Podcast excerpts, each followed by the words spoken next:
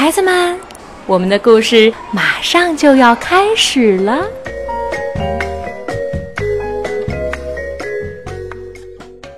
小朋友们好，我是悠悠和样样的妈妈玛丽阿姨。今天要带给大家的这个故事非常的有意思，同时它又是很耐人寻味。小朋友们一定要好好的听，因为故事结束之后，我还有几个问题想问大家呢。今天故事的名字叫做《谁拿了红苹果》，它是由瑞典的杨洛夫写的，赵青翻译，接力出版社出版。有一个穿条纹西装的老头，碰巧路过一家水果店，他想，要不去买个苹果吃吧。于是他就走进了店里。水果店老板觉得老头很好骗，拿出一个塑料做的青苹果，逗他说：“这种苹果味道特别好，不过要在太阳下晒一会儿，变红了才好吃。”老头信以为真，就把苹果买了下来。水果店老板偷偷笑着回到自家院子里，这里乱七八糟的。他真是马马虎虎，什么都不在乎。啊，不对不对，只有一件事他特别在乎，就是他院子里的那个红苹果。这苹果长得又红又大，谁看了都眼馋。要是送去参加水果展览会，准能得第一。穿条纹西装的老头转身往家走，他买的苹果可得不了奖。老头回家了，他心想：想要好东西就得有耐心，多等一会儿也不怕。他把苹果放在窗台上，等着它在阳光下慢慢变红。他脚边的猫和他身后的鹦鹉跟着他一起盯着那个塑料做的青苹果。老头开始全神贯注地做他的船模，完全没有注意周围发生的一切。他的鹦鹉跑到窗边，不小心碰到了那个苹果，砰！苹果掉下来，砸中了老奶奶的头。这位老奶奶正好在窗户底下晒太阳。妈！老奶奶大叫了一声，吓得小猫咪窜上了树。小男孩派尔刚好经过，老奶奶心想：就是他扔的，朝派尔大吼起来。派尔受了冤枉，哭着往家跑。正巧校长开着新车驶过来，猛然看见派尔跑上街，赶紧急刹车。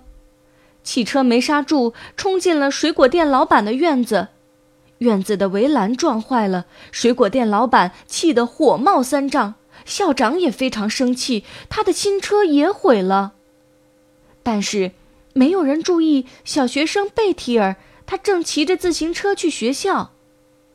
贝提尔经过院子，看见了那个红苹果，心想：“把它送给老师，也许能为我讨个好分数。”可惜老师正在发火，又大又红的苹果，他看都不看。贝提尔只好把那个苹果放在了讲台上。老师为什么生气呢？因为同学们都不好好上课。同学们在往哪儿瞧呢？原来来了个警察，他问：“你们有没有看见一个坏人？他长着络腮胡子，戴着墨镜。”同学们都趴在窗口看着这个警察，他们哪知道这个坏人此刻正躲在教室的一幅挂图后面。只有贝提尔发现了，他大声叫道：“他在这儿！”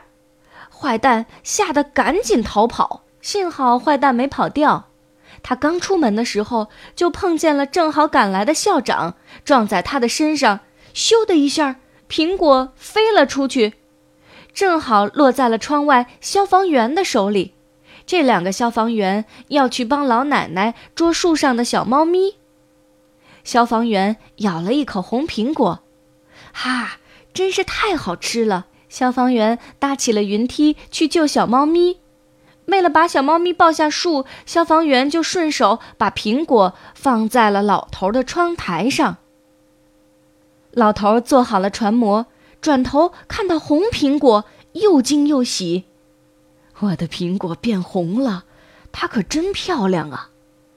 但他还是有一点点生气，因为居然有人在苹果上咬了一口。老头转身对鹦鹉说：“准是你，你这个坏家伙！你不应该偷吃别人的苹果。”不过，老头很快就消了气。天气这么好，他打算去散散步，顺便再去趟水果店，好好谢谢老板。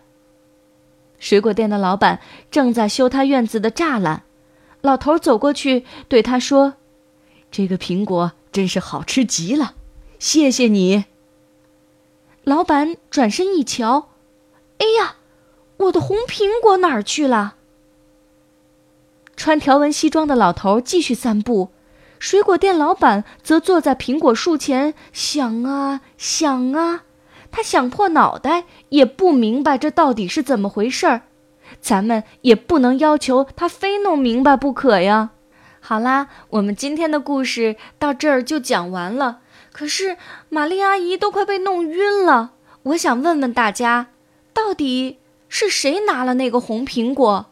穿条纹西装的老头拿到的究竟是真苹果还是假苹果呢？如果是真苹果，那穿条纹西装的老头又是怎么拿到的呢？我还想问问大家，如果说整个的故事当中有人做的不对，那是谁？又是怎么不对呢？小朋友们，好好思考一下，把你的答案告诉你们的爸爸妈妈吧。谢谢大家的收听。我是玛丽阿姨，再见。